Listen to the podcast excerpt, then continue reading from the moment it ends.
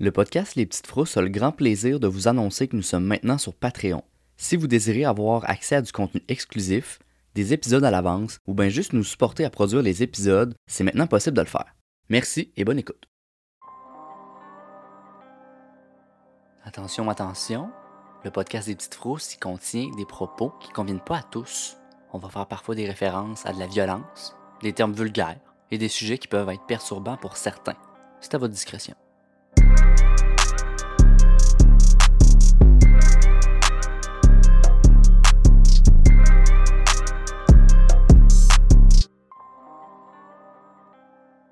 Bienvenue aux Petites Frousses. Vous êtes en compagnie de Joanie. Et Grégory, Bonjour, Grégory. salut tout le monde. La dernière fois qu'on s'est vu, on a fait un épisode qui a fait fureur. C'était sur deux films qui avaient été inspirés de faits réels, sur The Shining puis euh, Mort de peur. Et là, on a eu énormément de demandes pour refaire un épisode comme ça. Alors aujourd'hui, on vous gâte parce qu'on vous parle de trois films qui ont été inspirés par la même personne. C'est pas rien. Il va y avoir des spoilers ou on peut dire en français des divulgateurs. Alors si vous voulez pas savoir la fin des films, ben vous n'êtes pas à bonne place parce que ça se peut qu'on vous raconte tout dans les détails. Quels sont ces films, Greg? Donc, on a un classique de Hitchcock de 1960 qui s'appelle Psycho, premier film. Donc, le deuxième film, c'est Massacre à la tronçonneuse, un film de Toby Hopper de 1974. Puis le dernier, on a Le silence des agneaux de Jonathan Demme en 91. Mais c'est des classiques du cinéma. J'avouerais ne pas avoir écouté Psycho. Mais c'est c'est quand même un vieux film. Ben, le- la pochette me faisait vraiment peur Ouais, quand je le voyais chez le, la personne qui faisait louer des films, à l'époque où ça se faisait.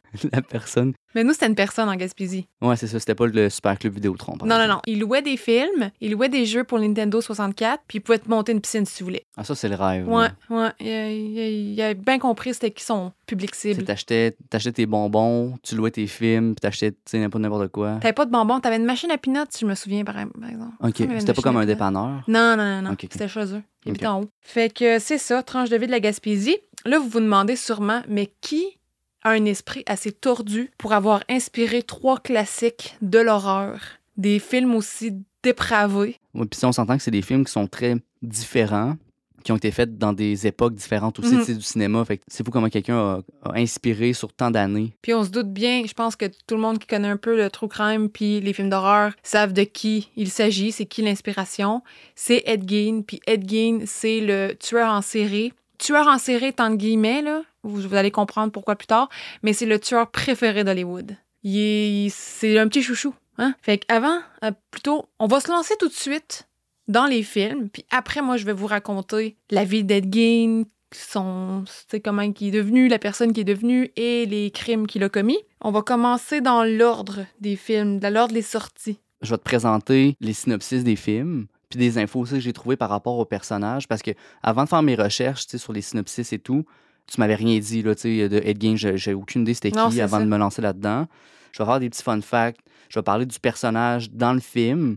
Puis euh, je vais faire les trois films comme ça, back à back. Avant de commencer, les mises en garde importantes, c'est abus contre les enfants, violence contre les enfants, violence contre les animaux. Si ça vous intéresse pas, c'est pas l'épisode pour vous. Puis je voulais citer nos sources avant d'aller plus loin aussi. Après ça, on vous lâche là puis on commence. Fait que les sources qu'on a, history.com, murderpedia.com, IMBD, c'est IMDb. En tout cas, le site qui parle tant de films. Newspaper.com, etc. La liste complète, je vais la mettre dans la description de l'épisode. Et voilà, on Ouais. peut y aller comme suit. Puis aussi, euh, moi, j'ai pris mes sources, là, sur, entre autres sur euh, IMDb, comme tu as dit, euh, sur allociné.fr, sur Wikipédia, puis aussi là, certains extraits des livres originaux là, des œuvres. Oui. Parfait. Parfait. On va y aller en ordre chronologique des films, donc Psycho de 1960. Marion Crane puis Sam Loomis, ils se retrouvent à l'insu de leur entourage dans une chambre de l'Adams Motel à Phoenix, en Arizona. Sam, il doit verser une pension alimentaire à son ex-femme, puis il, soit- il doit aussi absorber les dettes de son père, puis il est juste proprio d'une petite quincaillerie. Fait que, tu sais, il y a de la misère financièrement, Ouais, on connaît ça, l'inflation. surtout l'instant-ci. Ouais. La situation financière des deux amants ne leur permet pas de pouvoir se marier. Il peut pas garantir une vie aisée à Marion, qui est une secrétaire, qui a de plus en plus de mal dans cette, re- dans cette relation-là qui est, qui est pas officielle. Ok, c'est pas officiel, mais ils veulent se marier.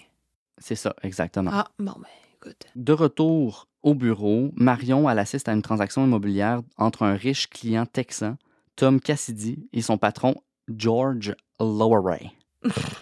Laura Ray. Elle se fait charger de déposer à la banque 40 000 Elle rentre chez elle au lieu de passer à la banque. Oh, oh, oh. Elle fait vite ses valises, puis elle quitte la ville en voiture pour rejoindre Sam à Fairvale avec l'argent qui avait été confié. Ils ont roulé plusieurs heures jusqu'à la tombée du jour, puis elle s'arrête sur le côté du chemin pour passer la nuit dans son véhicule, dans son char. Oh, ça, c'est risqué, my lady. Elle se fait réveiller par un policier qui contrôle ses papiers, lui rappelle qu'il est dangereux de dormir ainsi sur le bord de la route, puis lui conseille de la- à l'avenir là, de se chercher un motel. Ça fait du sens. Très bon conseil. Le policier est intrigué par la nervosité de la jeune femme. Il prend son numéro d'immatriculation. Elle continue.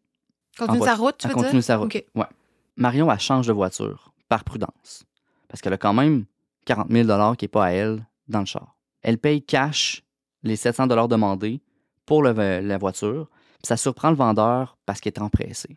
Elle remarque que son, éch- son échange de char est observé de loin par le policier, ce qui fait que ce qu'elle fait là, ça sert à rien. Parce que son but de changer de char, c'était de brouiller ses pistes. Ah, OK, OK, OK, je comprends. Ouais, j'ai aucune... euh, j'ai- je, je, sais- je sais pas où ça s'en va, tout ça, j'ai aucune idée du film. Je suis dans le champ. Donc, elle reprend la route avec son nouveau char. Mais elle a payé... Elle l'a acheté, elle l'a pas loué, elle l'a Non, acheté. elle a acheté cash avec 700 dollars avec 700. l'argent. Ouais, ça c'est jadis là, ça fait un petit bout. Mm. Donc elle reprend la route puis elle roule nerveusement jusqu'à la nuit lorsqu'un gros orage lui fait prendre une route secondaire sans faire exprès. Elle aperçoit alors un motel puis elle décide d'y aller pour passer la nuit. Marion est l'unique cliente du motel tenu par Norman Bates et sa mère. Ah, voilà. là, ça me sonne une cloche. Donc, ben, il y a eu une série, hein, euh, Bates Bates, Motel. Motel. ouais, exact. Donc, Marion décide de, de, de, de, de, de- de mentir sur son identité. Puis elle se présente comme Mary Samuels. Norman donne à Marion une chambre juste à côté de son bureau. Il la trouve pas pire, puis il l'invite à partager avec lui un repas puisqu'il n'y a pas de restaurant à proximité. Marion, fatiguée par le stress et la route qu'elle a faite, elle accepte. Norman la laisse seule pour aller chercher de quoi manger dans la maison de sa mère qui est à côté du motel. C'est comme un petit peu plus haut sur une petite colline, juste à côté. Mhm. Donc Marion, désormais seule avec le silence, entend clairement une conversation plutôt agitée. Norman, il se chicane avec sa mère qui est pas d'accord du tête-à-tête de son fils avec une femme. Oh, Revenant avec le repas, il lui demande de s'excuser, ben d'excuser sa mère en fait qui est entre guillemets malade, et il parle de lui, de son hobby, la taxidermie. Fun, fun, fun. Si, si, si, si quelqu'un cherche, il n'y a pas de terme français, je pense, ben, drapeau rouge ou un red flags là, dans un. Quand tu rencontres quelqu'un, là, c'est que sa passion qui aime te parler en premier, c'est sa taxidermie. Ouais. Laisse faire. Bloque-le. Continue, continue. Tu sais, continue ta route. chemin. C'est ça. Donc, Norman lui propose de rester encore un peu plus au motel, mais Marion elle refuse. Puis par mégarde, elle laisse échapper son vrai nom, sans même s'en rendre compte. Damn. De retour dans sa chambre, Marion envisage de rembourser son patron, puis elle se déshabille pour prendre une douche, pendant que Norman l'observe de son bureau par un minuscule trou. Marion peut enfin se détendre après ces quelques jours remplis de stress et, ben, elle semble heureuse. Pendant qu'elle est toujours dans sa douche, une mystérieuse vieille femme, dont la silhouette reste cachée toute durant la scène par l'ombre du rideau de douche, a surgi dans la salle de bain et poignarde Marion à coups de couteau avant de disparaître. Est-ce que c'est la scène, La fameuse scène. la fameuse scène avec l'eau qui coule? Merci pour l'imitation, vraiment. Ça avait plus l'air d'un bruit de porte, mais en tout cas. Marion agonise quelques minutes. Son sang se répand dans la baignoire. Elle s'accroche au rideau, puis elle finit l'arracher et elle meurt. Normand, ben Norman, je vais l'appeler Norman là, parce que c'est, c'est pas, il n'y a pas de D à la fin, tu comprends? Norman, il est horrifié, il fait la découverte du meurtre. Mais il se reprend très vite. Il nettoie la douche, puis il élimine avec soin toutes les traces du crime et du passage de Marion. Il ramasse toutes, ses a- toutes les affaires de la femme, avec l'argent volé sans le savoir. L'argent était dans un journal plié. Pas fou. Il s'en va sacrer le char avec la femme dedans dans un marais proche. Une couple de jours après, la sœur de la victime est inquiète puis elle contacte Sam, l'amant. C'est pas très long qu'il rencontre aussi le détective privé Arbogast. Arbogast. Quel nom flamboyant. Il a été engagé par le patron de la victime pour retrouver les 40 000 Hmm. Arbogast, ayant mis de côté l'hypothèse que ce soit Sam et Lila, qui est la sœur, dans la disparition de Marion et de l'argent, enquête systématiquement auprès des hôtels de la région. Au motel des Bates, les déclarations contradictoires de Norman le rendent louche. Le jeune homme lui cache de toute évidence quelque chose. Il lui demande de pouvoir rencontrer sa mère, ce qui lui est clairement refusé. Le détective avertit la sœur que le comportement de, de- de Bates l'intrigue. Arbogast revient sur place en se faufilant jusque dans la maison pour interroger la mère. OK, il rentre à cachette. Il rentre en cachette Oh. dans la maison un petit peu en haut de la colline. Mhm. Donc l'enquêteur il monte les escaliers vers la chambre. La vieille femme ouvre la porte rapidement alors qu'Arbogast n'avait même pas atteint le palier. Il se fait poignarder par la vieille meurtrière, sans rien comprendre, sans avoir eu le temps de l'apercevoir. Mais c'est sûr, c'est sûr, ça allait arriver. Arbogast. Il dévale les escaliers, il s'écrase au sol, il est mort. Lila et Sam attendent un appel du détective. Pas d'appel, tu sais. Mais non. Ils finissent par alerter la police locale. Le shérif Chambers les informe que Mme Bates repose au cimetière depuis 10 ans pour suicide après avoir empoisonné son amant. Oh! tournure. Décidé de démêler tout ça, il se présente au motel de Norman comme client pour y prendre une chambre. Alors que Sam accapare Norman et détourne son attention, Lila part en inspection dans la maison. Mais la conversation entre les deux jeunes hommes commence à chauffer. Norman s'impatiente, puis finit par se rendre compte que ça fait un petit moment qu'il n'a pas vu la jeune femme. Il assomme Sam, puis il fonce vers la maison. Lila le voit s'en venir et se réfugie dans la cave, où elle découvre le cadavre momifié de Madame Bates installé sur une chaise. Ah! c'est dégoûtant. Des cris se font entendre, puis une vieille femme surgit dans la cave en brandissant un couteau pour tuer Lila. Sam maîtrise la vieille femme en surgissant son tour dans la cave et arrache en même temps une perruque et un déguisement de vieille femme pour découvrir Norman Bates. Au poste de police, le psychiatre Richmond explique longuement le trouble dissociatif de l'identité de Norman Bates. Il aime tellement sa mère qu'il se persuade qu'il est encore là. Il croit qu'un petit peu d'amour envers une femme rend sa mère jalouse, mais la double personnalité fait douter Norman de l'existence de lui ou de sa mère. La personnalité de sa mère domine celle de Norman pour s'en convaincre. Norman va jusqu'à imiter sa voix, à créer des discussions entre lui et sa mère, il parle seul. Oh, ça, c'est troublant, j'ai eu un petit frisson. Puis le déguisement l'aide à se convaincre que sa mère existe. Norman est assis dans sa cellule et pense avec la voix de sa mère qu'il va sortir d'ici. C'est Norman qui a tué la jeune femme. Norman est pris d'un rire féminin, comme s'il contrôlait la situation. À quelques kilomètres de là, on extrait le- du marais la voiture de Marion. Ça, c'était le synopsis du film. Maintenant, prochaine partie, Norman Bates, le fils, la mère, le meurtrier.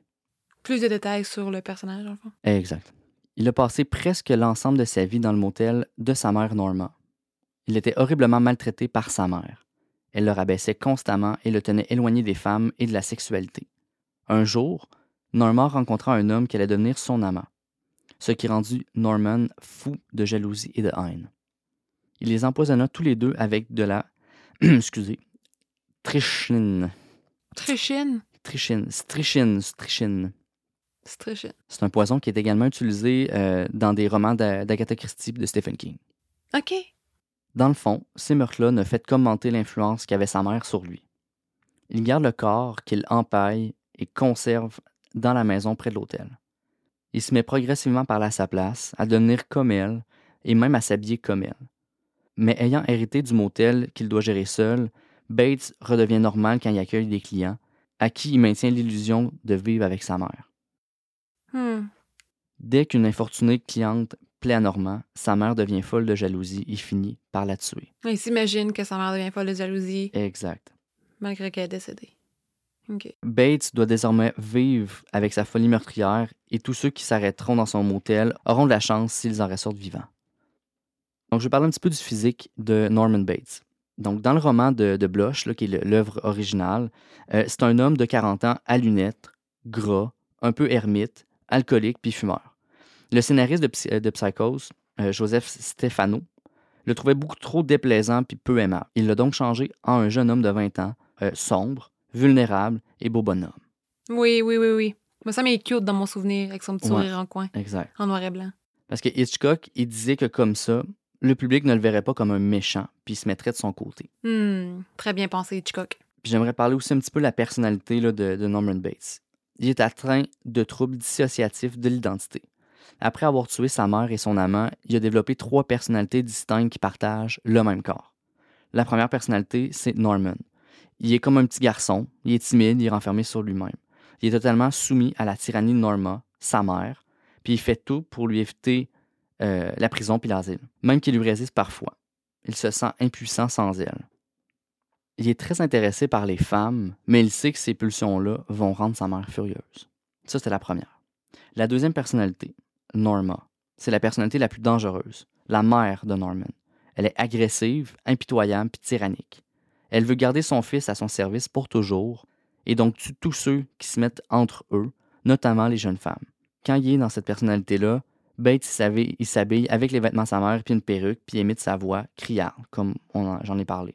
Son arme préférée, c'est un couteau de boucher. Puis il y a une personnalité aussi qui est euh, la personnalité dominante de, Norman Bates. C'est lui qui, qui est adulte. C'est lui qui gère le motel seul, puis il maintient la paix entre les deux autres personnalités, même s'il ne peut pas contenir la folie de Norma. Il est un peu maladroit, mais il est cependant très poli et docile, même séduisant dans les films. La voix de la mère de Norman Bates est métampsychotique, qu'on appelle. Elle fait entendre sa voix à travers le corps de son fils. Normand étant psychotique, il fusionne le désir de sa mère, avec qui il entretient une relation ambivalente d'amour et chaque meurtre peut être perçu comme un homicide inconscient. Dans le roman, Norman Bates change de personnalité pour devenir sa mère une fois qu'il est, est, en boisson, puis dans le film, il reste sobre. Une petite nuance. OK. Je comprends. Pour ce qui est des personnalités dissociatives, du trouble de personnalité dissociative, qui est très difficile à dire, c'est plus complexe que ça comme trouble de personnalité.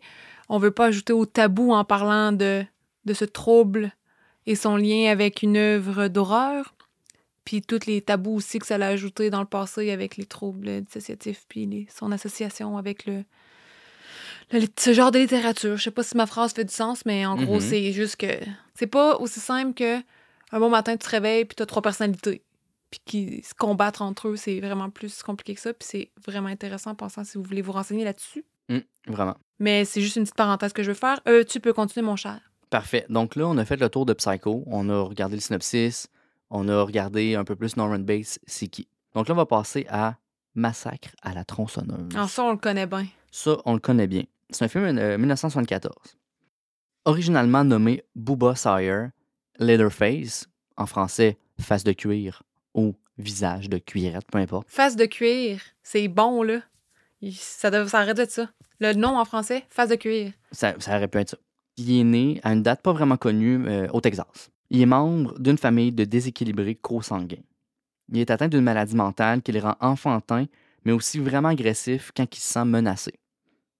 Il n'est pas précisé s'il y a une déformation, physique dans ce film-là, euh, même si certaines images de sa bouche le suggèrent, puis on ne sait pas non plus l'origine de son besoin de porter des masques faits de chair humaine. Toute sa famille, puis lui-même, ont travaillé à un laboratoire de la ville avant de tout se faire renvoyer. Une bonne famille, quoi. Ouais. Alors, ils sont refaits un abattoir chez eux avec du bétail humain. Sa famille utilise les os des personnes, aussi parfois avec des os d'animaux, pour construire l'intérieur de leur maison. Ah! Ils cuisinent, ils chassent, puis découpent leurs victimes, alors que son frère Drayton, qui est un chef expérimenté, là, euh, étoilé Michelin, non, ça c'est pas vrai, mais c'est un, chef, euh, il, cuisine, il cuisine les victimes en Chili, puis il vend à la station d'essence Last Chance, qui veut dire dernière chance. C'est quand même ironique. Ouais. Donc, mis à part euh, Leatherface et puis Drayton, euh, les Sawyer comportent, euh, comprend aussi deux frères. Un autostoppeur nommé Nobbins Sawyer et le frère jumeau de Nobbins, qui est un vétéran du Vietnam connu sous le nom de Chop Top. Après qu'une de leurs victimes se soit enfuie puis alerté la police, ils ont dû quitter la ferme.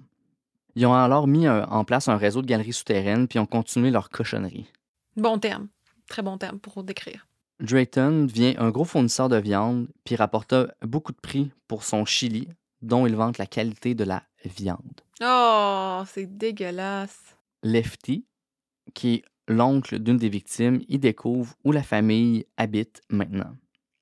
Lors d'un combat, Leatherface mourra empalé par la tronçonneuse de Lefty, puis par l'explosion d'une grenade qui le tuera. Maintenant, l'homme, le masque, la tronçonneuse. Leatherface est en général un homme très grand et très costaud. Il est doté d'une force importante, puis il porte un masque fait de peau humaine. Très peu de films montrent son vrai visage. Il apparaît dans le film de 2003 comme un homme très euh, marqué par une maladie. Dans le film Massacre à la tronçonneuse, le commencement, Il, euh, il est aussi dit qu'il avait recours euh, à l'automutilation. Fait que, il y a comme plusieurs versions euh, à travers les différents films qu'il y a eu au cours des Ouais. années. Il y a eu beaucoup, beaucoup d'adaptations, de réadaptations. Il y a eu des films, des jeux, il y a plein d'affaires. Donc, Leatherface, il est différent des autres tueurs de cinéma dans la mesure où il n'est pas sadique ou cruel. Il est décrit comme étant sévèrement dé- dérangé mentalement. Toby Hopper, qui est le, le réalisateur, il dit dans le documentaire The Shocking Truth qu'il est un grand bébé qui tue pour se défendre parce qu'il se sent menacé, pointant du doigt que, dans le premier film, Leatherface était terrorisé par tous ces gens qui entrent dans sa maison. Sa famille sont souvent abusifs puis violents envers lui. Leatherface fait la plupart du temps ce que la famille lui demande de faire. Il utilise souvent une tronçonneuse et ou une masse pour abattre ses victimes. Dans les deux premiers films, les victimes sont ensuite cuisinées en barbecue et en chili, puis vendues par les plus vieux frères. Les autres victimes sont tout simplement consommées par la famille. J'ai des petits fun facts. Oui, vas-y, vas-y, vas-y. Leatherface, visage de cuirette.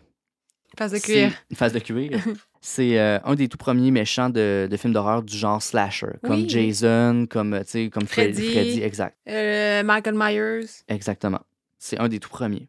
C'est en s'inspirant de Leatherface que Corey Taylor, qui est le chanteur de Slipknot, créa son premier masque. Ah, ben gadon. Il apparaît euh, dans plusieurs jeux vidéo. Il apparaît comme un mod, comme un- une modification du jeu dans euh, Grand Theft Auto San Andreas. Il y a comme une espèce de petite mission avec, que tu peux t'approcher de sa cabane dans le bois, puis il, vous poursuit avec une tronçonneuse pour vous tuer. C'est pas dans le jeu original, mais en tout cas, un petit, un petit clin d'œil. Il apparaît aussi dans un jeu qui s'appelle Dead Island. Euh, c'est un personnage qu'on peut jouer dans Mortal Kombat 10, euh, dans Dead by Daylight.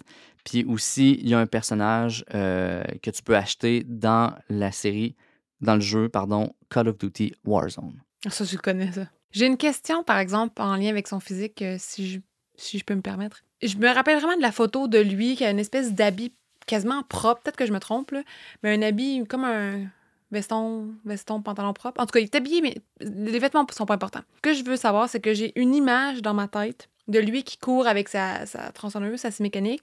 Puis il me semble qu'il y a des cheveux frisés semi-longs. Est-ce que c'est ses cheveux ou c'est le masque qui a des cheveux? C'est une bonne question. D'après moi, c'est euh, c'est juste ses cheveux à lui. Il devait être sale puis gras, de ce que tu as vu probablement. Si je me souviens bien, dans le premier film, il y a un tablier de boucher, genre euh, sale. Ok, c'est sûrement pas une image du premier film dans ce cas-là que j'ai vu. Ça se peut. Parce qu'il y, a- Mais- y plusieurs adaptations là, de, Ouais. de, de, de face de cuir. Faire des clients. Ouais. Ok. Donc, c'est ça qui fait le tour pour Massacre à la tronçonneuse. On est rendu à Silence des Anneaux. Silence des Agneaux. Le silence des agneaux, qui est un film de euh, Jonathan Demme de 1991. Le synopsis va comme suit. Clarisse Starling, c'est une jeune femme puis une excellente stagiaire du FBI en Virginie.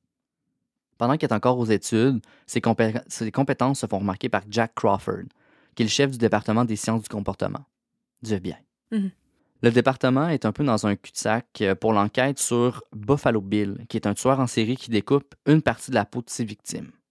Jack Crawford envoie Clarisse voir le docteur Hannibal Lecter, alias Hannibal, le cannibale. C'est un psychiatre qui est emprisonné depuis huit ans dans une cellule de très haute sécurité de l'hôpital psychiatrique de Baltimore, dirigé par le docteur Chilton. Jack Crawford y espère fort que Clarisse pourra lui tirer les verres du nez sur des informations capitales sur Buffalo Bill. Pour commencer, Hannibal oriente Clarisse vers un entrepôt où il découvre la tête d'un homme dans un bocal. Ça, c'est la première victime de Buffalo Bill. Ah, ah. Hannibal a rapidement compris l'identité de Buffalo. Parce qu'un de ses patients, parce que Lecteur c'est un psychiatre, Oui, c'était. lui a déjà parlé de lui. Ce patient-là, il est mort. C'est lui qui a été trouvé dans un hangar. Dans le hangar. Eh, Sa tête dans le bol. C'est ça, dans, le Ok, tel- dans le bocal. Je comprends. Il marchande euh, des indices avec Clarisse à condition qu'elle accepte de se prêter à des séances d'analyse avec lui. Il est un peu tordu, hyper intelligent, un peu tordu. Un bon vieux psychopathe. C'est ça. Mais là, de ce qu'on parle en ce moment, là, on parle pas de Hannibal, là, quand on va faire euh, référence à Ed Gein. On parle de Buffalo Bill. Je Oui. vais en venir plus tard. Oui. Bien qu'on l'ait mis en garde de rien révéler de personnel à Hannibal, Clarisse consent à des séances en échange du jeu de piste communiqué par lecteur. Pendant ce temps-là, Buffalo Bill il a enlevé la fille de l'influente sénatrice Martin. Dans l'urgence, pour qu'Hannibal lui révèle enfin l'identité du tueur, Clarisse lui fait une offre mensongère au nom du sénateur. Une cellule, avec une vue, au lieu de son petit cachot de Baltimore, avec le droit de se promener puis de se baigner sous haute surveillance une semaine par année sur une plage. C'est quand même un bon deal. Ouais. Mais le docteur Chilton, il espionne jalousement les conversations de Clarisse et d'Hannibal. Il en parle directement à la sénatrice, qui fait une contre-proposition à Hannibal. Il est alors transféré avec une camisole de force et muselé, tu sais, qui est le fameux masque Oui. qu'on voit, là. Ouais, je Euh, il est transféré à Memphis, où il donne des fausses informations à la sénatrice. Tu sais, il a comme pigé qu'elle faisait de quoi de, de louche, là, tu sais. Ouais, puis manipulateur à souhait. C'est un maître, là, tu sais. Ouais. Donc, Clarisse a réussi à l'approcher dans le lieu où il est maintenant, puis il lui fournit de précieux indices suite à son, entre guillemets, analyse. Puis, Lecteur parvient à s'échapper de la nouvelle prison après avoir brutalement tué ses deux gardiens. L'indice du docteur Lecteur permet à Clarisse de trouver Buffalo Bill, qui est dans sa cachette. Buffalo Bill, il utilisait la peau de ses victimes pour chercher à se confectionner des vêtements. Elle finit par le tuer, sauvant ainsi Catherine Martin, qui est la fille de la sénatrice, tandis que Jack Crawford et son équipe suivent une mauvaise piste. Ah. Fait qu'elle est toute seule, tu sais, là-dedans. Ouais.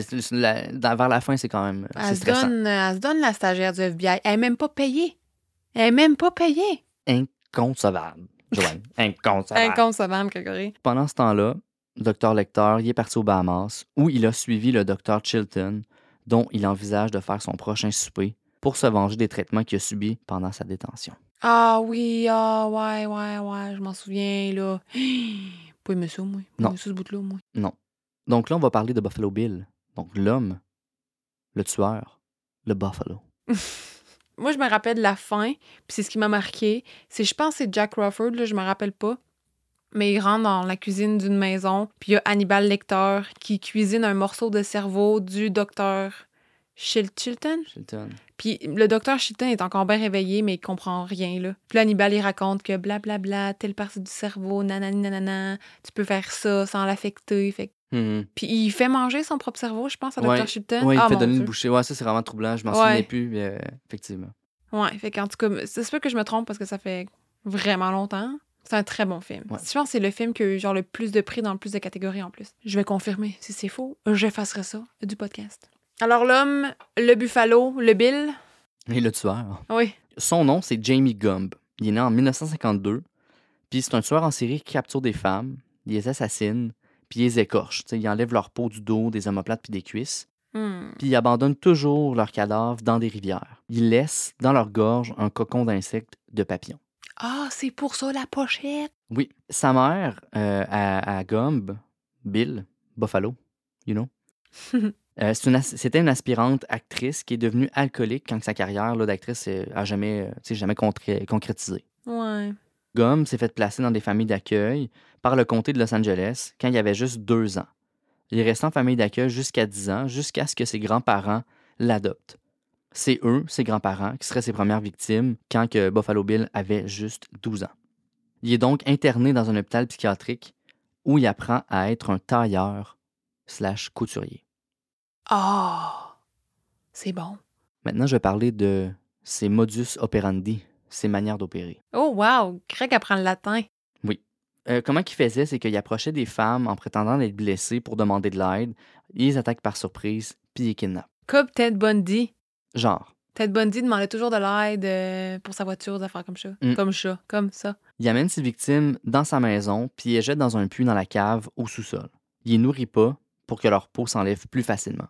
Oh, mon Dieu. Après ça, ben, il scalpe différentes parties de la peau de ses victimes, puis les laisse dans différentes rivières, là, ce, qui ce qui détruirait les preuves.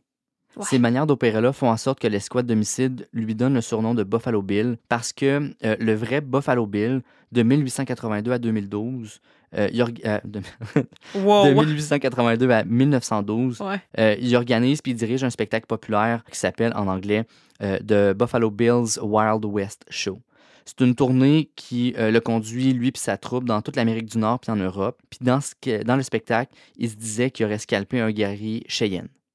Il met des cocons, hein, comme je te disais, dans euh, la gorge de ses victimes. Le, le, le Buffalo Bill Buffalo. du film.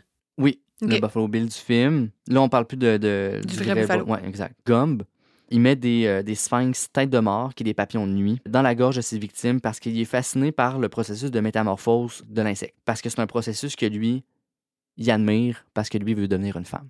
Ah, OK. Et voilà, pour Silence des agneaux. Ça fait le tour des trois films. Pour ma part, dites-nous dans les commentaires si vous, avez, si, si vous les avez vus, lesquels que vous préférez, lequel qui vous a plus troublé. Joanie, c'est à toi. J'aimerais dire que je vois vraiment les similarités entre Ed Gein, l'inspiration de ses livres et ses films.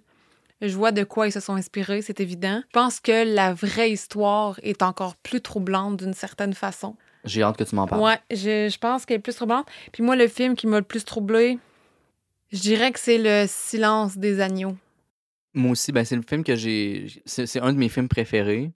C'est vraiment réaliste. C'est crédible. Tu sais, oui, les autres le sont, mais c'est un peu moins. On s'entend que Massacre à la tronçonneuse, C'est un Euh, slasher. c'est un slasher. Euh, oui, ça, ça peut arriver. C'est peut-être déjà arrivé, des choses comme ça, mais tu sais, c'est moins probable, je pense, selon moi, que euh, l'histoire qu'il y a eu. Parce que c'est vraiment, vraiment réel, là, Silence des agneaux. Qu'est-ce que tu veux dire, c'est vraiment réel? Ça, se- ça pourrait très bien. En tout cas, moi, comment que le film a été fait, comment que ça a été euh, réalisé, ouais. tout ça, je trouvais que c'était vraiment crédible. Ça m'a vraiment. On s'entend que c'est un film qui est plus de mon époque. C'est en 91, puis je suis né pas longtemps après. Fait que, un film. Je pense que c'est le premier film que, de, cette, de ces trois-là que j'ai vu. Puis j'étais jeune, j'avais peut-être 10 ans, je capotais. Là. Ouais. Ouais, ouais, j'imagine. C'est un peu, un peu trop blanc pour l'âge. Moi, je l'ai vu vraiment tard. Puis, euh, ouais. Mais- Tout ce qui est euh, autour de Hannibal Lecter, euh, il y, a, y a Le Silence des Agneaux, il y a le film Hannibal, il y a aussi Dragon Rouge, puis toute la série aussi La Hannibal. série Hannibal, C'est ah, du- bon jusqu'à la saison 3. mouah, mouah, mouah, c'est du bonbon. Baiser le chef. Alors, je ne ferai pas plus attendre plus longtemps pour vous parler d'Ed Gein. C'est qui Ed Gein? C'est qui Ed Gein? Je vais vous parler de sa famille, lui, d'où ce qui vient, son éducation et compagnie, comme j'ai dit au tout début. Alors, on part par sa naissance. Hein? Edward Theodore Gein est né dans l'État du Wisconsin, aux États-Unis, le 27 août 1906. Il y en a beaucoup qui aiment mentionner le fait que son signe astrologique était le signe vierge. Moi, je partage le même signe astrologique qu'Ed Gein et je me permets de confirmer que ses actions ne sont pas dictées par les actes, les astres, OK? Il n'y a pas de lien avec ça. Puis faire des liens avec les tueurs en série et l'astrologie, c'est quelque chose qu'on voit puis qu'on entend souvent dans le true crime. Je vais laisser un lien dans la description de l'épisode si jamais vous voulez regarder. Mais laissez-moi juste vous dire que les signes qui sont le plus liés à des tueurs en série sont Cancer Poisson puis Sagittaire Scorpion Égalité. Fait que c'est pas vierge, OK? Laissez les vierges tranquilles. OK. Merci. OK. Je reviens à mes moutons. Ed Gein, c'était un petit gars du Wisconsin né au mois d'août. Il avait un frère aîné nommé Henry, né en 1901. Ed et Henry avaient cinq ans de différence. Leurs parents se nommaient Augusta Wilhelmine et Georges Philippe Gein. Le père Georges avait des gros problèmes d'alcool. Il était incapable de garder un emploi. La mère Augusta était une femme froide, dominatrice et plongée dans sa religion. Elle voyait le péché partout autour d'elle. Augusta faisait la lecture de la Bible à tous les jours à ses fils, Henri et Ed Gein, plus particulièrement des passages concernant la mort, les meurtres et le châtiment. C'est une vraie fanatique. Une, une vraie, là. Ouais. Vraiment trop.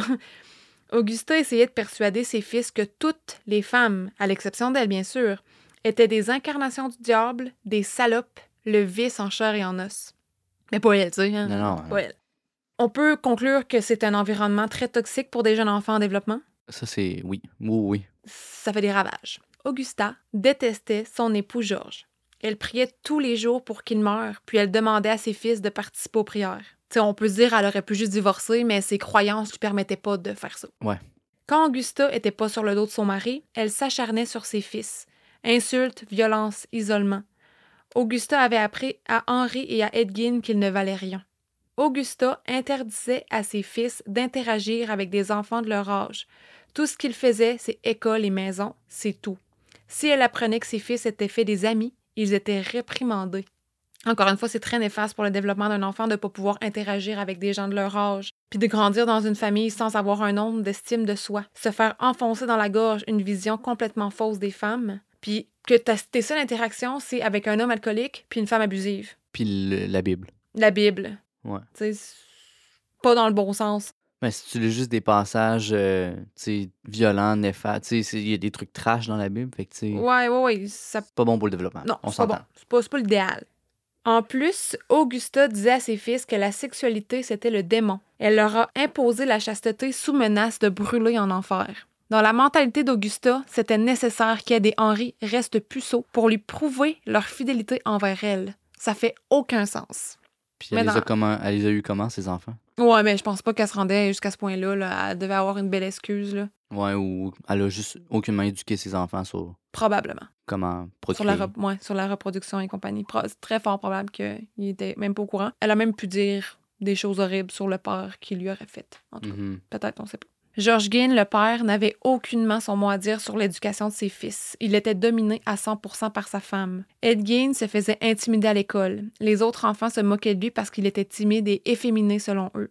J'ai lu que des fois, il se mettait à rire tout seul, assis dans sa classe, comme s'il riait de ses propres farces qui se racontaient dans sa tête. Moi, je doute que ce soit vrai. J'ai l'impression que c'est un détail qui s'est propagé tranquillement, pas vite, puis que c'est juste pour ajouter au fait que c'est un fou maniaque tue du monde, genre. Je pense pas que ce soit vrai, ça. Je, c'est mon opinion. J'ai pas, tu c'est pas un détail.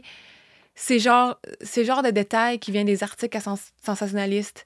S'il y a pas de source qui dit que, que, que- que quelqu'un a pu témoigner qu'il riait de seul à l'école. Ouais, c'est des oui-dire. C'est des oui-dire, c'est des petites rumeurs de petites régions. Je pense que bah, c'est du n'importe quoi. Malgré ses problèmes à l'école, Edwin était vraiment bon. Il aimait vraiment la lecture, il était bon, il, avait une facilité avec ça. Il était intelligent. Ben oui, ju- jusqu'à un certain point, là. Puis, étrangement, Edgin s'est mis à idolâtrer sa mère.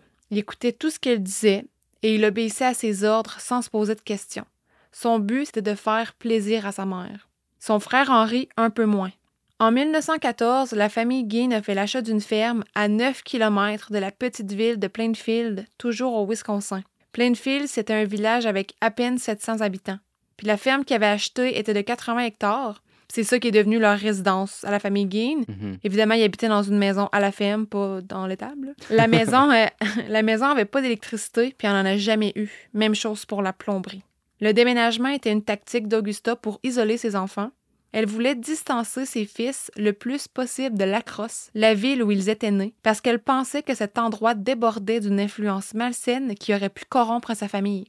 Les femmes? Toutes. Toutes. quoi, Le péché était partout, là. Ouais. Le péché était partout, partout, partout. Quand Edgain a eu 13 ans, sa mère l'a retiré de l'école en disant comme excuse qu'elle avait vraiment besoin de son aide sur la ferme. J'ai pas trouvé d'informations de si son frère aussi, Henri, avait été retiré de l'école, mais j'imagine que oui. Les frères Gain se sont mis à s'occuper de la ferme de leurs parents. Ils ont continué à grandir séparés du reste du monde, avec une mère qui les gavait de fausses convictions. Le 1er avril 1940, George Gain, le père d'Ed Gain et Henri, est décédé d'une crise de cœur causée par son alcoolisme. Ce qui a fait en sorte que les deux frères, qui étaient âgés de plus de 30 ans à ce moment-là, se sont retrouvés seuls avec leur mère Augusta. Henri et Edgin se sont mis à faire des petites jobines pour gagner de l'argent, comme peinturer une galerie, couper le gazon, ouais, réparer un toit. Ouais. Il faisait ce qu'il pouvait pour. euh, Oui, exactement, pour faire un peu d'argent de poche. Edgin gardait parfois des jeunes enfants. Il aimait vraiment ça parce qu'il ressentait une proximité avec eux plus qu'avec les adultes. Il y a des histoires qu'il faisait vraiment peur aux enfants. C'est encore quelque chose qu'on lit dans les articles, c'est faux. Il faisait pas peur aux enfants, il faisait pas peur à personne, Edgin.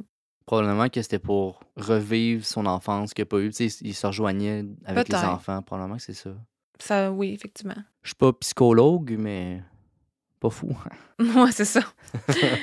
les frères étaient considérés comme travaillants et fiables par les gens du village. Henri était vraiment plus sociable que Ed. Ed était décrit comme quelqu'un de poli mais timide. Les gens leur faisaient confiance. Henri l'aîné a fini par complètement rejeter les idéaux de sa mère Augusta. Ça arrivait parfois qu'Henri disait du mal de leur mère devant Ed. Henri essayait de faire comprendre à son frère que sa mère avait tort sur énormément de points, mais Ed était plongé trop profondément dans l'adoration de sa mère. Il était boqué. Ouais, Mhm. ben, tu sais, t'as grandi, t'as entendu les mêmes histoires tout le temps. Ben, quand tu connais pas autre chose. Exactement. Mhm. Henri a quand même eu quelques années de plus à connaître des choses, veux, veux pas. Henri a commencé à faire des petits commentaires sur l'emprise qu'Augusta avait sur Ed. Henri se moquait d'Ed. Fait qu'il s'est fait abuser toute son enfance. Après, il s'est fait intimider à l'école. Après ça, c'est son frère. Henri a débuté une relation avec une femme divorcée qui avait deux enfants. Augusta, elle avait noire. Elle était en beau fusil. Elle- elle- ça faisait pas son affaire. C'est toutes des. Tu sais, elle- était vraiment pas contente. Hmm. C'était vraiment une femme qui est divorcée puis qui a des enfants avec un autre homme. Euh, pardon. C'est inacceptable, C'est pas dans la Bible, ça. C'est pas dans la C'est pas, dans la Bible, certain. Elle pouvait pas rien faire contre ça, par contre, Augusta. Fait qu'Henri avait l'intention de déménager avec cette femme et de démarrer sa vie. Le 16 mai 1944, le feu a pris pas loin de la ferme des Guines. Ed a contacté la police. Il a raconté que son frère Henri et lui ont essayé d'éteindre le feu eux-mêmes et que dans le processus, les deux se sont séparés Et là, plus capable de trouver Henri. Il était, genre, disparu. Les policiers se sont rendus à la ferme des Guines. Puis je pense que la raison pourquoi c'était des policiers et pas des pompiers, c'est que le feu était sous contrôle, puis que Ed avait vraiment appelé pour dire Je trouve plus mon frère. Il est arrivé un feu, tu sais, on l'a éteint, on l'a semi-éteindu, puis là, ben, là, je trouve plus mon frère. Mhm. Quand la police, quand la police, La palace. quand la police est arrivée, le feu était sous contrôle, comme je viens de dire, puis la police et Ed ont commencé à chercher Henri immédiatement. Malgré qu'Ed a dit au téléphone Je trouve plus mon frère, Ed a été en mesure de les apporter directement à Henri. Il s'est amené directement ce qu'il était. là. Ouais. OK. Genre, je plus mon frère à l'aide, mais, Mais que venez, mais venez, on va aller voir là-bas, puis Ouais. il est là. Exactement. Fait qu'ils ont trouvé ça louche un peu. Henri était décédé. La police a trouvé les circonstances de la découverte du corps d'Henri assez étranges. Il y avait la face première dans le sol, il n'y avait aucune brûlure, puis il y avait des blessures à la tête, des petites échymoses. Aucune autopsie ou enquête n'a été faite pour confirmer ce qui avait tué Henri. Le coroner du comté a jugé que la cause du décès était l'asphyxie par la boucane, du feu, et que c'était accidentel. La coroner, le coroner a complètement écarté la possibilité qu'un acte criminel a été commis. Plusieurs pensent qu'Henri était la première victime d'Ed Gein, surtout considérant le précipice qui se formait entre eux à cause de leur mère. Ouais. Henri s'était rebellé après contre Augusta, donc on comprend Ouais, que... ouais. Aucune accusation n'a été portée contre Ed Gein concernant le décès de son frère. C'est à ce moment-là de la vie d'Ed Gein qu'il s'est mis à lire des livres sur l'anatomie du corps humain, sur la taxidermie et sur les têtes réduites.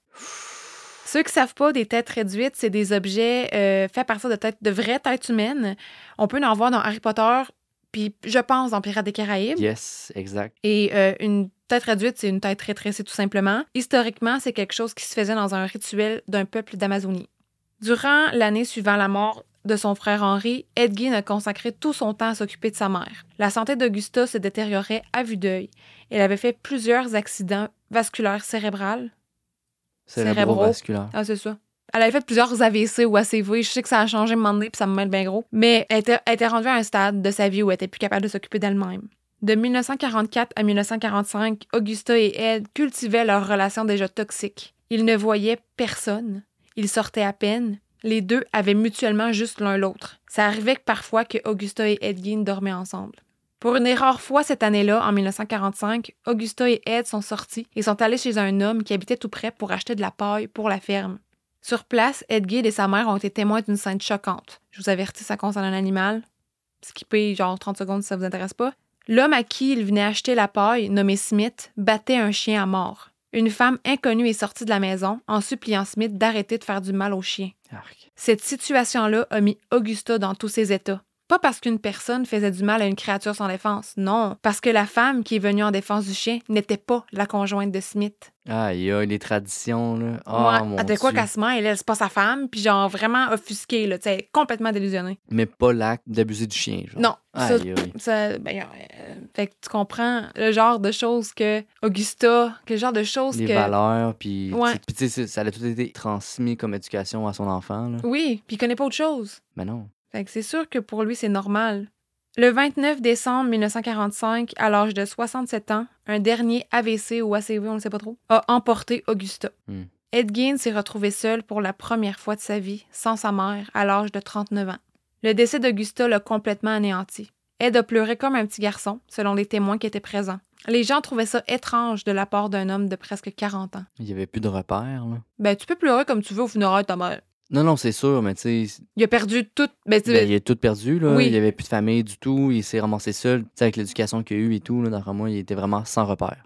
Oui, il a perdu, c'est ça, il a perdu tous ses repères, il n'y a plus personne. Je veux dire, n'importe qui dans sa situation, qui n'a pas de famille, puis peut-être les autres, tu sais, ses oncles puis ses tantes, ils connaissaient sûrement même pas à cause de l'éducation de sa mère. Mhm. Fait qu'il est vraiment seul au monde. Donc, les gens qui disent c'est bizarre pour un homme de 40 ans de pleurer, vous manquez un peu d'empathie.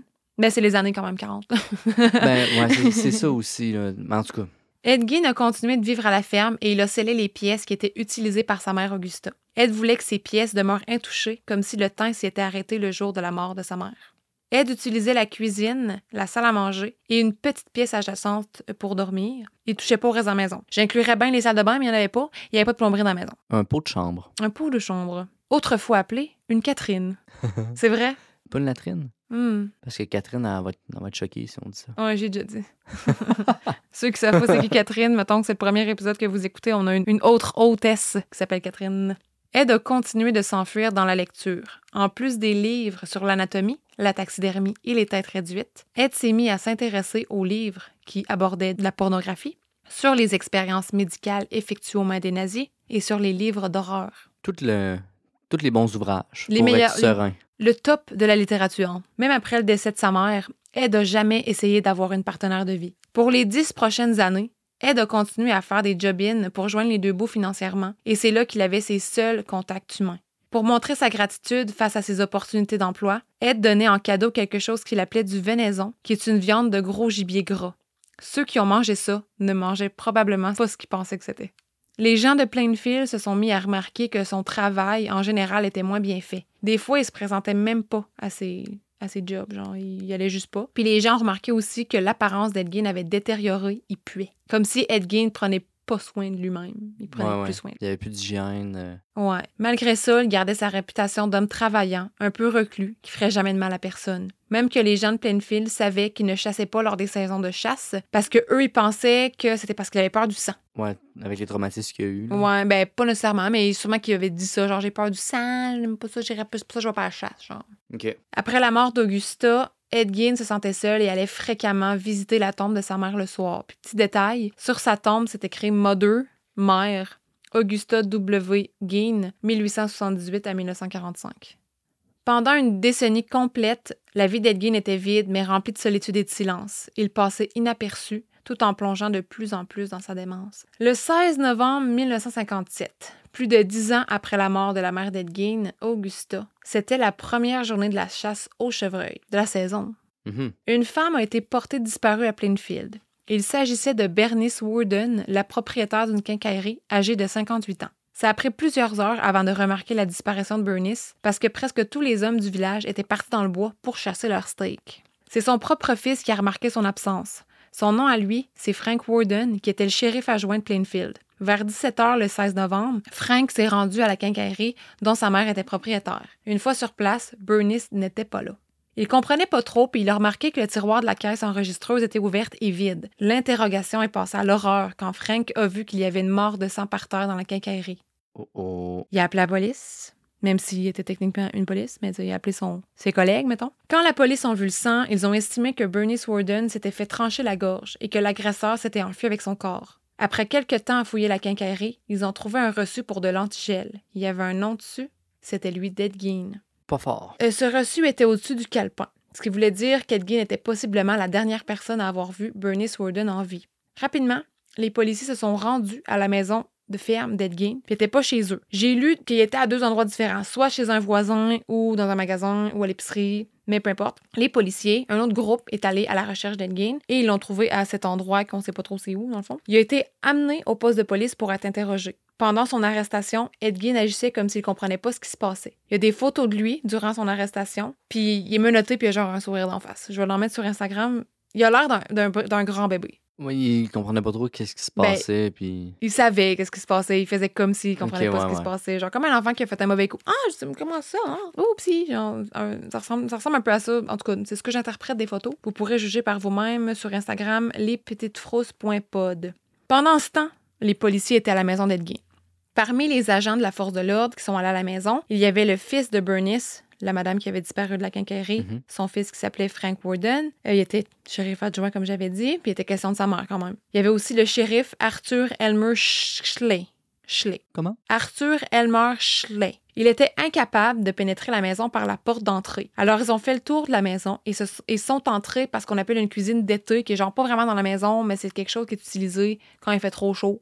Tu cuisines dans la cuisine d'été qui est à l'extérieur. OK. Donc, ils sont entrés dans la maison par la cuisine d'été. J'aimerais préciser aussi qu'à ce moment-là, le soleil était couché, puis qu'il n'y avait pas d'électricité dans la maison. Donc, mettez-vous un peu dans l'ambiance, dans, dans la tête de ces gens-là qui sont entrés dans cette maison avec seulement comme lumière la lampe de poche. Fait qu'avertissement les cœurs sensibles, c'est là qu'on s'enligne dans le dégueulasse. Le shérif Schley et son adjoint Frank Warden sont entrés dans la cuisine d'été qui était plongée dans le noir. L'un d'eux a allumé sa lampe de poche, puis ils ont aperçu quelque chose d'accroché au plafond. Comme si ça pendait du plafond, genre. Mhm. Sur le coup, ils se sont dit Ah, c'est un chevreuil qui a été éventré. Parce que, du coup, moi, j'ai jamais chassé, mais je viens d'une région euh, où il y a beaucoup de, De chasse. De chasseur. de chasseur. Et c'est une procédure qui se fait. J'ai déjà eu, j'ai, j'ai déjà eu un chevreuil éventré dans ma grange, puis c'est pendu par les pieds, éventré. Tu enlèves tout ce que les, toutes les bibus qu'il y a dans, dans le ventre pour avoir le meilleur de la viande de bois, pour ceux qui ne savaient pas, en tout cas. Après avoir passé quelques secondes à fixer ce qu'il pensait être un chevreuil, le shérif et son adjoint Frank Warden ont réalisé avec horreur que c'était le corps d'une femme. Le corps d'une femme qui était complètement nue, qui a été fendue par les pieds, attachée aux chevilles. Cette femme avait été éventrée, coupée du, ter- du sternum jusqu'au pelvis, et sa tête avait été retirée. Ça a été dévoilé plus tard que les mutilations avaient, été lieu après, avaient eu lieu après la mort, heureusement. Mais Ok. heureusement. Faut, Ben, faut ouais. trouver des petites victoires avant de venir. Je comprends, je comprends. Ed Gein avait traité cette pauvre femme comme si c'était un animal. Vous comprendrez bien que cette femme, c'était Bernice Warden, mais sans tête, elle pouvait pas être officiellement identifiée. Puis je pense que Frank Warden, son fils, il savait que c'est sa mère, là. Ouais, mais tu sais, à l'époque, euh, pas trop de tests ADN. pis Oui, tout mais- ça. Fait que, tu sais, oui, je comprends que. Il a dû voir, Hey, ça a l'air d'être les... ma mère. Ben, en même temps, il allait chercher sa mère. Il faut pas douter qu'il y avait d'autres mondes. ouais, c'est ça. Fait que je pense qu'il savait en dedans que c'était sa mère. Les policiers, ceux qui étaient pas en train de vomir, ont réussi à pénétrer la maison. Première chose qu'ils ont remarqué, c'est à quel point les pièces qu'il utilisait, Ed Gein, cuisine, salle à manger, étaient remplies de cochonneries. C'était vraiment sale. Il y avait des vidanges partout. C'était encombré, des piles d'ordures. Je vais mettre une photo, là, c'est c'est quelque chose. À travers tout ça, les polices ont trouvé la tête de Bernice Warden dans un sac de jute et son cœur dans un sac de plastique près du four.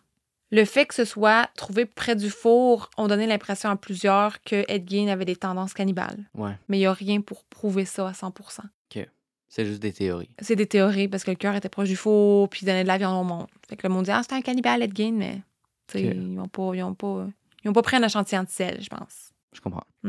Dans la maison, il y avait encore pire que ça. Il y avait des items, des meubles, des décorations confectionnés par Ed Gein grâce à des parties du corps humain. Là, je vais vous dire les pires affaires que j'ai jamais dit ici. Ben, c'est encore drôle. Je, je vous, je- il y en a beaucoup. Je vais en énumérer, énumérer quelques-uns. Fait que juste pour nommer ce qui avait été fait avec de la chair humaine, il y avait des abat-jours, des gants, des rideaux, des chaises tapissées, des bas collants.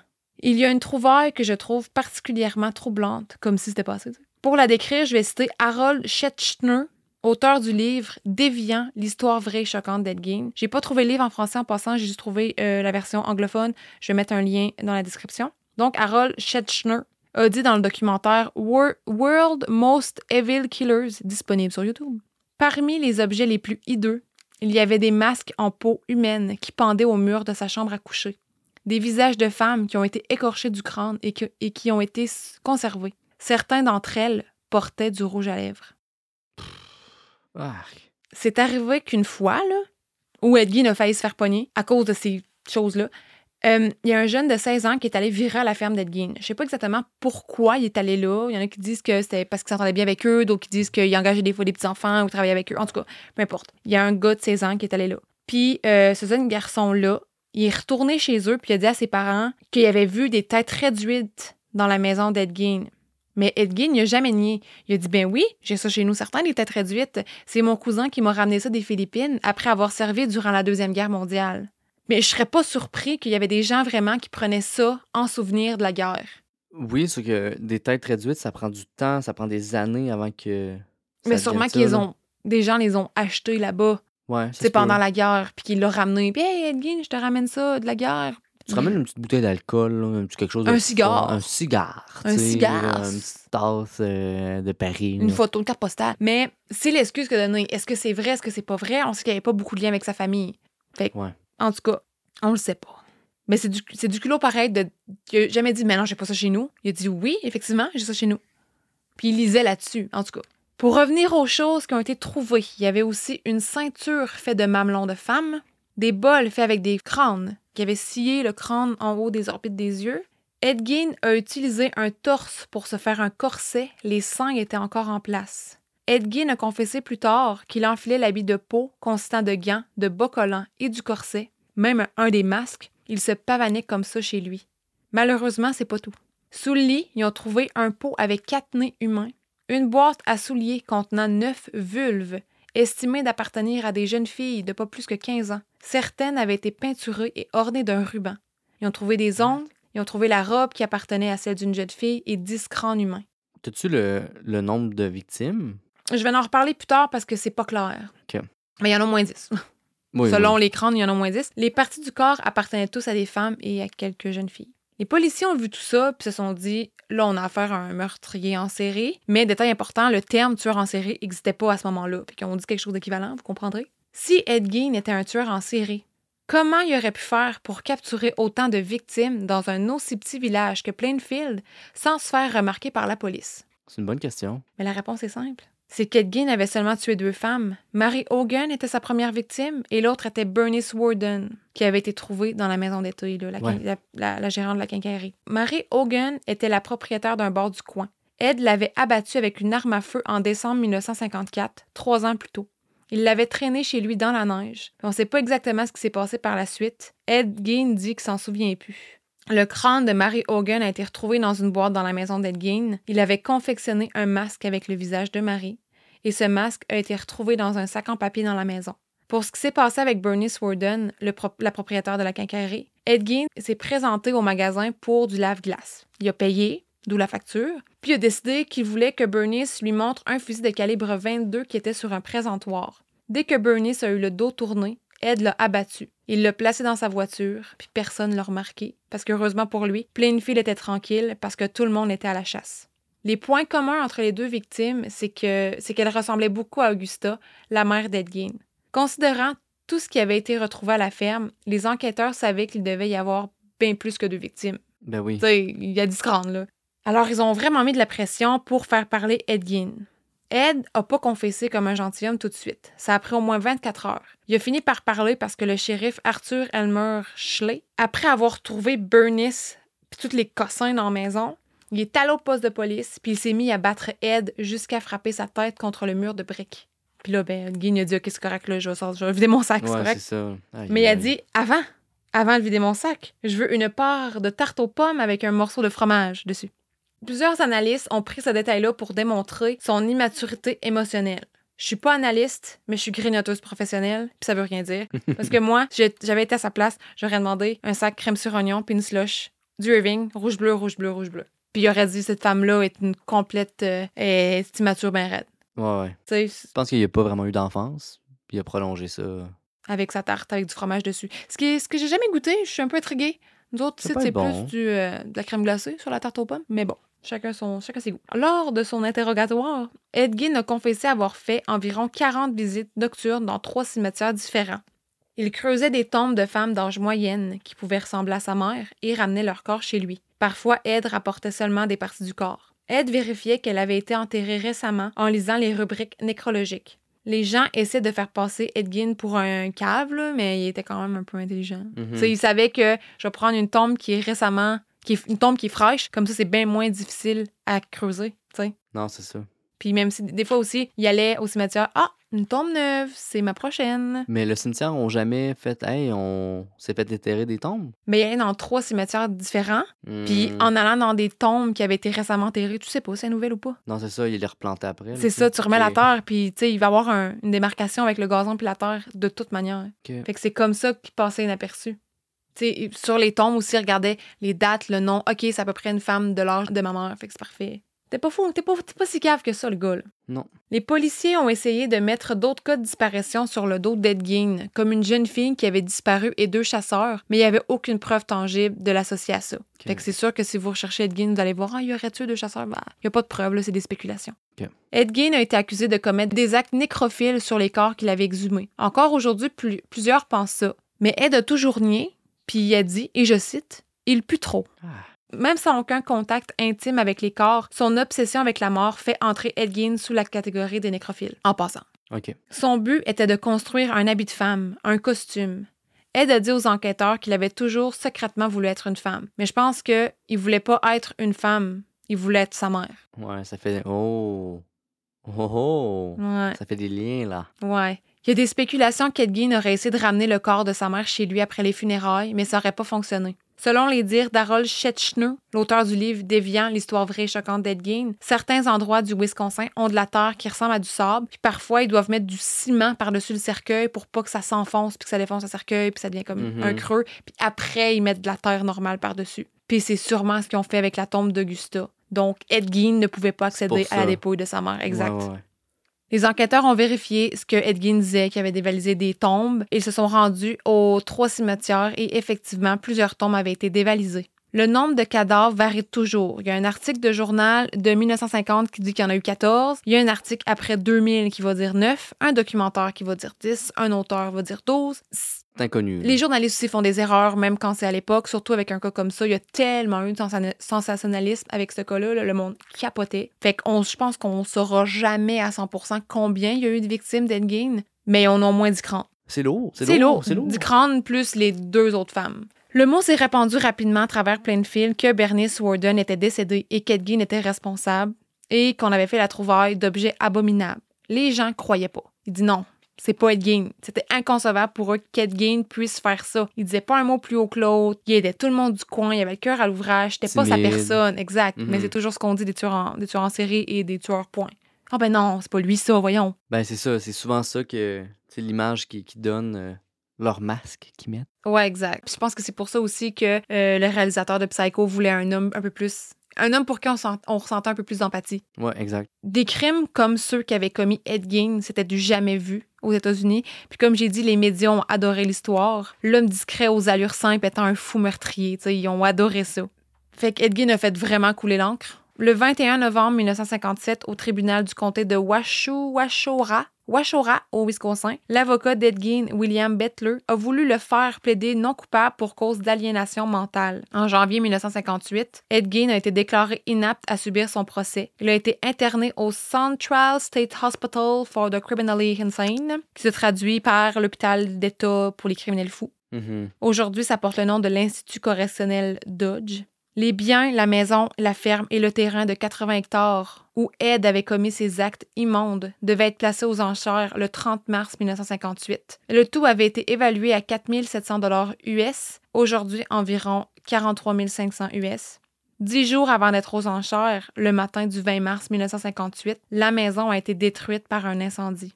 C'est trop une coïncidence pour pas suspecter un incendie criminel. Personne habitait la maison, il n'y avait même pas d'électricité dedans. Non, c'est ça. Tu sais, il n'y a pas.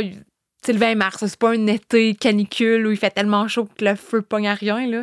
Quelqu'un a mis le feu. Puis mon avis, c'est que les gens de Plainfield savent qui est le responsable de cet incendie, puis que le bureau du shérif n'a pas dû vouloir punir quelqu'un de cet acte, considérant que l'adjoint du shérif avait perdu sa mère aux mains d'Ed Gein. Frank Warden, le Ouais. fils de Bernice Warden, je comprends aussi. La voiture d'Ed Gein a également été mise aux enchères. La voiture dans laquelle il transportait le corps de ses victimes, c'était une Ford Sedan 1949. Il y a eu 14 offres pour la voiture, puis le grand gagnant fut Bonnie Gibbons, une compagnie opératrice de spectacles et de fêtes foraines. Wow. ouais, ils l'ont acquéré pour euh, 760 pièces US. Puis je veux juste qu'on s'imagine genre des enfants qui vont à une fête foraine garocher des des fléchettes sur des ballons, tu qui vont manger plein de cochonneries, puis des pommes au caramel, puis whoop, il y a la voiture d'un gars qui a transporté des corps pendant des années. Mais c'est bizarre, une fête foraine, ça aurait pu être comme un musée, euh, un musée de la mort ou que ce soit. Je pense pas que c'était tant populaire à l'époque un musée de la mort. Mais ouais, c'était pour eux, c'était une attraction. La première exposition de la voiture a eu lieu en juillet 1958 à Seymour, au Wisconsin, même pas un an après l'arrestation d'Ed Gein. Ça coûtait 25 cents pour voir la Ford Sedan. Les deux premiers jours, l'exposition a attiré 2000 visiteurs, puis ça a créé énormément de controverses. En 1959, l'auteur Robert Bloch, Bloch, BLOCH? ouais, Bloch. Bloch a publié son livre Psycho, vaguement inspiré de la relation entre Ed Gein et sa mère Augusta. Oui. Fait que pas tant longtemps après l'arrestation d'Ed Gein, le 7 novembre 1968, dix ans après son arrestation, Ed Gein a été jugé apte à subir son procès. Il a été reconnu coupable du meurtre de Bernice Warden. Puis la raison pourquoi il n'a pas été jugé pour le meurtre de Mary Hogan, c'est parce que c'était trop long puis trop cher pour l'État. Ed a été épargné de subir la chaise électrique et a été envoyé à ce qu'on connaît aujourd'hui comme l'Institut correctionnel Dodge. Il était pas déçu, il était super heureux là-bas, super poli, souriant, puis c'était pas surprenant qu'Ed Gein se sentait bien à l'Institut. C'était un endroit super confiné, avec énormément d'encadrement, avec des horaires stricts, puis ça lui rappelait sûrement ce qu'il vivait avec sa mère. C'est du terrain connu pour lui. Exact.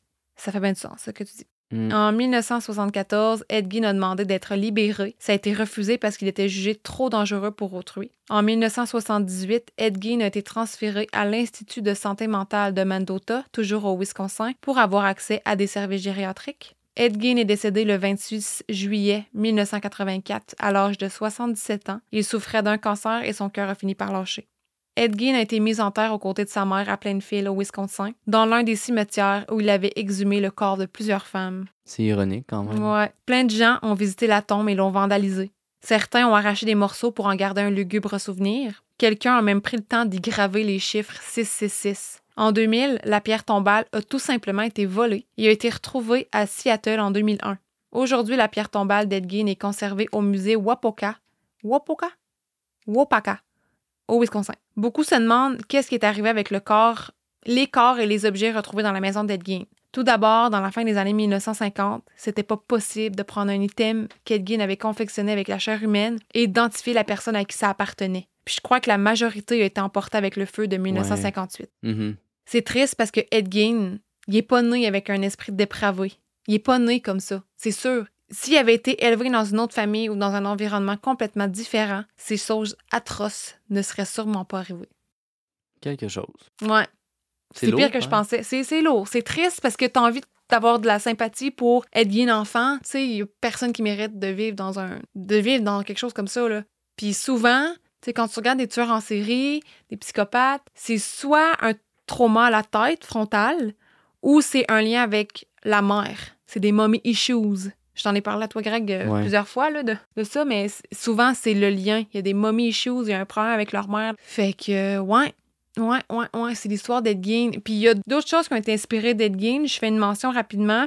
Bates Motel, qu'on a parlé tantôt. Puis dans la saison 2 d'American Horror Story, L'Asile, le personnage Bloodyface est clairement inspiré d'Ed Gein. On voit l'ac- l'acteur Zachary Quinto manger des petites pinottes dans un bol qui fait partie d'un crâne, puis tu sais, il enlève la peau, il fait des choses, il y a plein d'outils. Puis euh, c'est ça. Il y a, ça ressemble à ça, les amis. C'est aller vraiment dans la culture populaire. Là. Oui, il a marqué. partout. Là. Ouais. Il a marqué beaucoup de gens Ed Gein avec ses crimes. Puis je pense qu'il savait même pas l'ampleur de ses actes. C'est c'est lugubre. C'est Ouais. vraiment lugubre. Tu sais, te faire des, des, des équipements, tu sais, des, des bols à la maison, te faire des abat-jours, des- c'est un autre niveau. là. Ouais. Super intéressant. Ouais. Alors, c'était l'histoire d'Ed Gein. Si vous avez d'autres films inspirés de faits réels à nous suggérer, vous n'hésitez pas, vous nous écrivez sur Instagram ou vous nous laissez un petit commentaire. Ben oui, Et voilà, c'est ce qui conclut c'est ce qui conclut. l'épisode de ce soir. Oui, sur ce, ben, je vous dis bye. Ciao. N'oubliez pas de nous suivre sur les réseaux. Sur Instagram et TikTok, lespetitesfrousses.pod. Sur Facebook, Les Petites Frousses. Et si vous désirez nous envoyer l'une de vos suggestions ou partager une histoire de frousse, écrivez-nous à l'adresse lespetitesfrousses à commercial gmail.com. Bye!